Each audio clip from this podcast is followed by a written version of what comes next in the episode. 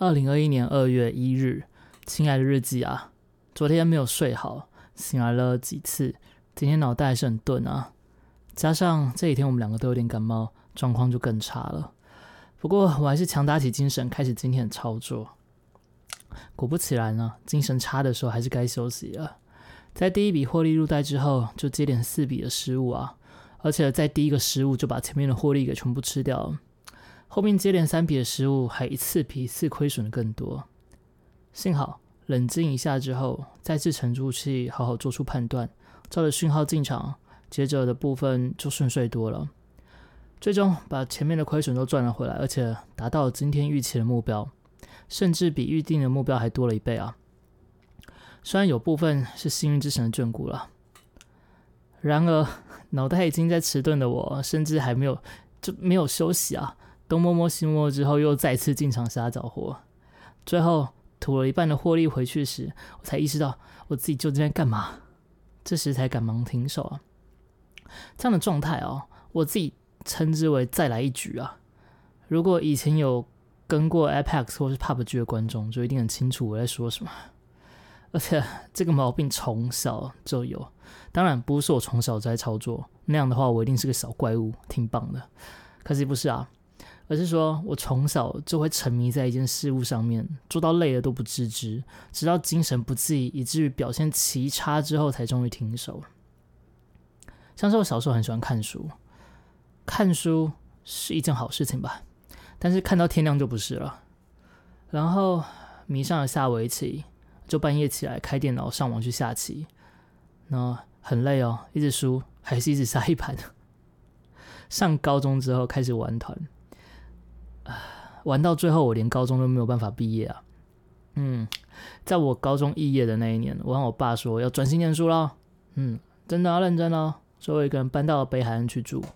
可惜的是啊，我没有把那个专注度放在读书，而是我看了整整三遍的六人行，然后在魔兽世界里面玩的昏天暗地了。哇，那时候我们的工会很强哦，至今还是记忆犹新啊！嗯，挺棒的。上了大学之后，只是把重心放到社团，我的膝盖就是那时候弄伤了，而且好几次都是必须要休息上八个月，才能继续投入练习啊！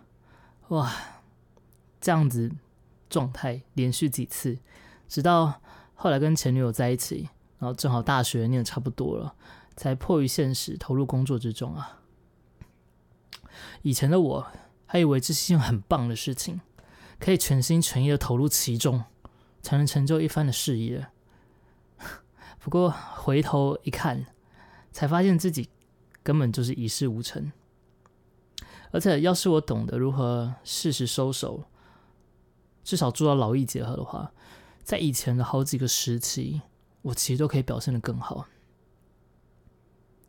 至于开始做 YouTube 之后，如果有定时收看影片的观众，应该也都曾经有被我的发片通知弄得很烦吧？最夸张的时期，甚至一天有三四部的影片，而且除了影片还有直播。那个时候忙完了接案要做工作的时间之外，剩下几乎全部贡献在频道上。不过成果确实不尽人意啊！如果我真的懂适度这件事情的话，或许现在的频道都会再好上个四五倍也说不定，至少不是现在这样 惨不忍睹的样子啊。也许这是上天交给了交代给我的功课吧。哎，然而即便意识到这一点，我要克制住自己，好好的该休息的时候要休息，但也很难去做到。据说，据说，嗯，这样子的状态，我爸也是这样啊。以前工作的时候拼命工作，弄到现在老了肠胃不太好，然后决定要弄一件事情的时候就埋头去做，真的拼命去做。然后对我妈也是，我绝对不会说那个线人是我妈，绝对不是在跟我讲的哦。他说我妈说我爸对我对他好的时候很好，非常好，就是一直好，但是只要脾气一拗起来哦，可以超级久都不讲一句话。唉，想想我有时候对于这 也是这样子。呃，这生气的时候就会很专注于生气，可是当好的时候也是就还可以吧，嗯，所以这一脉相传的毛病啊，看起来不太好治啊。